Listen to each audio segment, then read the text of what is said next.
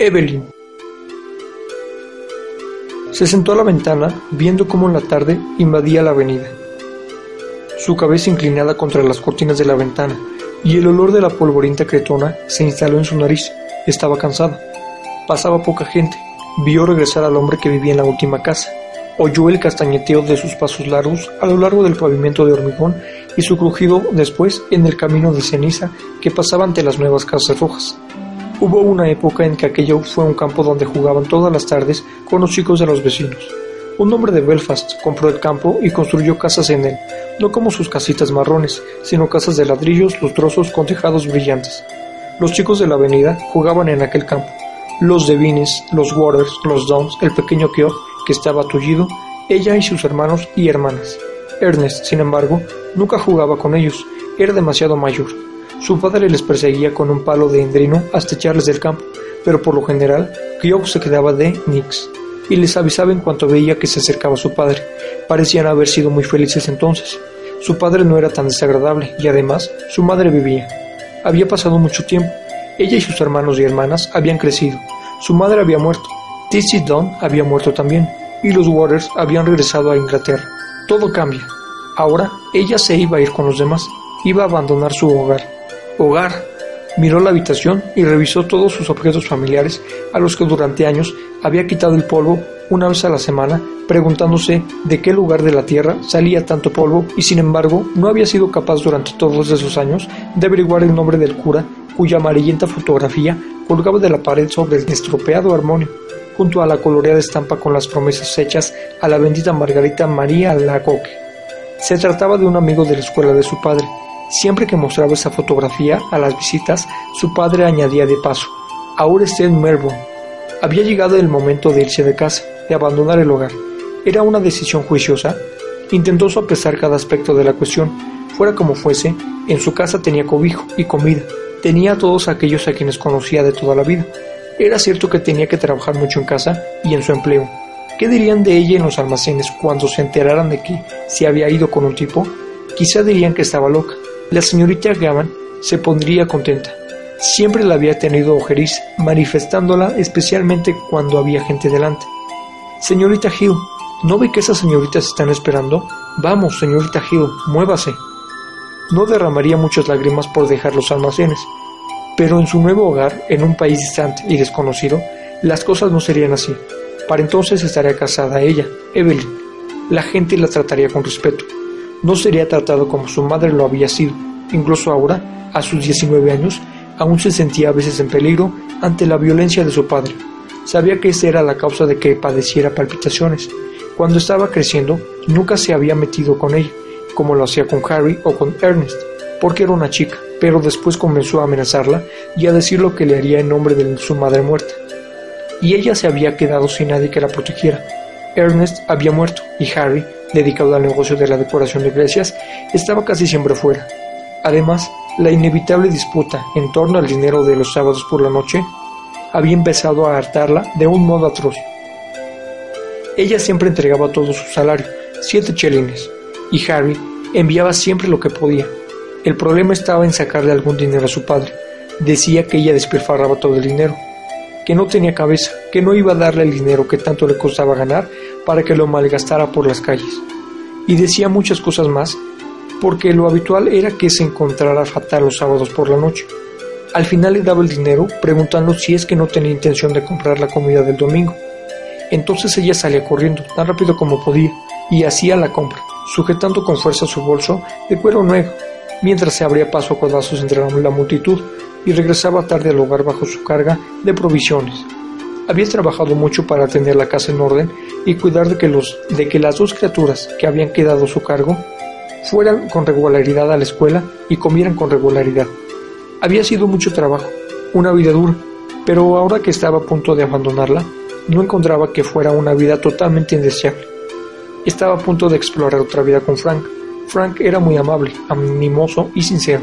Se iba a ir con él en el barco que salía por la noche para ser su esposa y vivir con él en Buenos Aires, donde había un hogar aguardándola.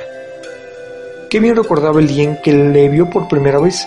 Él se alojaba en una casa de la carretera principal que ella solía visitar. Parecía que había pasado tan solo unas pocas semanas. Él se encontraba en la puerta, con la gorra echada hacia atrás y su pelo revuelto echado hacia adelante, sobre un rostro bronceado.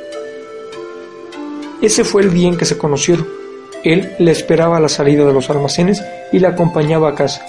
La llevó a ver la muchacha bohemia, y ella se sintió triunfante al sentarse a su lado en un lugar desacostumbrado del teatro.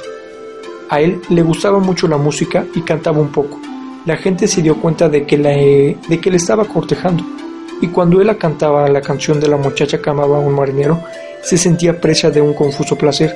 Él la llamaba Poppens en broma. Todo comenzó con la simple excitación que para ella representaba contar con un amigo. Después comenzó a interesarse por él.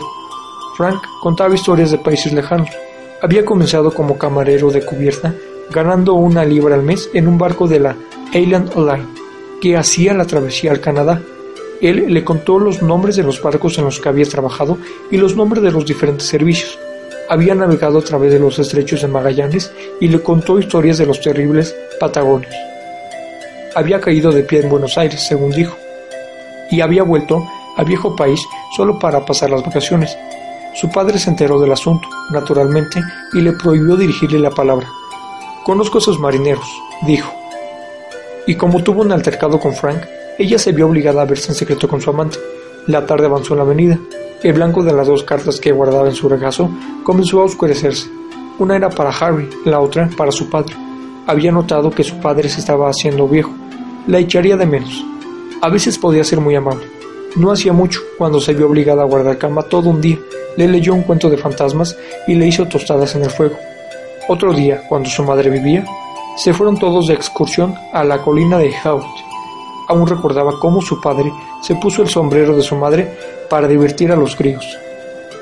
Se le estaba haciendo tarde, pero continuó sentada a la ventana, inclinando la cabeza contra la cortina, inhalando el olor de la polvorienta cretona.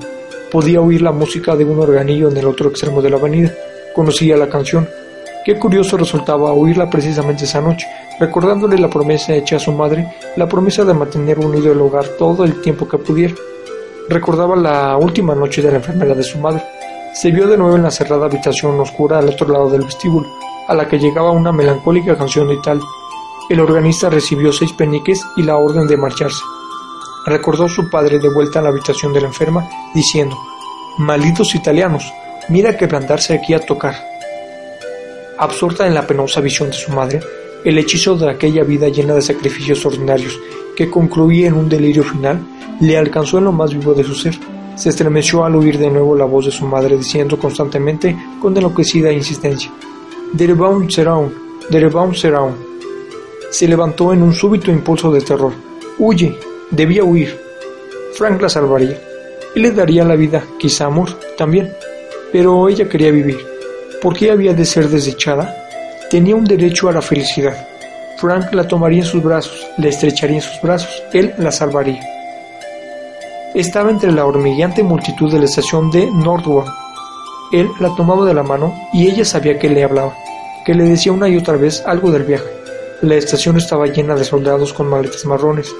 Al otro lado de las grandes puertas, vio la masa negra del buque junto al muro del muelle, con las portañuelas iluminadas. No respondió a sus palabras, sintió sus mejillas mortecinas y frías, y entre un laberinto de zozobras rezó a Dios que la condujera, que le mostrara la senda de su deber. El buque lanzó a la niebla un apesumbrado silbido. Un paso adelante, y mañana se encontraría en el mar con Frank, navegando hacia Buenos Aires. Su pasaje estaba cerrado. Podía echarse hacia atrás. Después de todo lo que le había hecho por ella, una náusea de angustia estremeció su cuerpo. Sus labios no dejaron de moverse en ferviente oración silenciosa. Una campana sonó sobre su cabeza. Sintió que él la cogía de la mano. Ven. Todos los mares del mundo se agitaron en su corazón. Él la conducía hacia ellos. Él la iba a ahogar. Se aferró con las dos manos a la barandilla de hierro. Ven. No, no, no. Era imposible. Sus manos se agarraron frenéticamente al hierro. Su grito de angustia brotó de entre los mares. Evelyn, Evie. Él corrió hasta más allá de la barrera y la llamó para que le siguiera.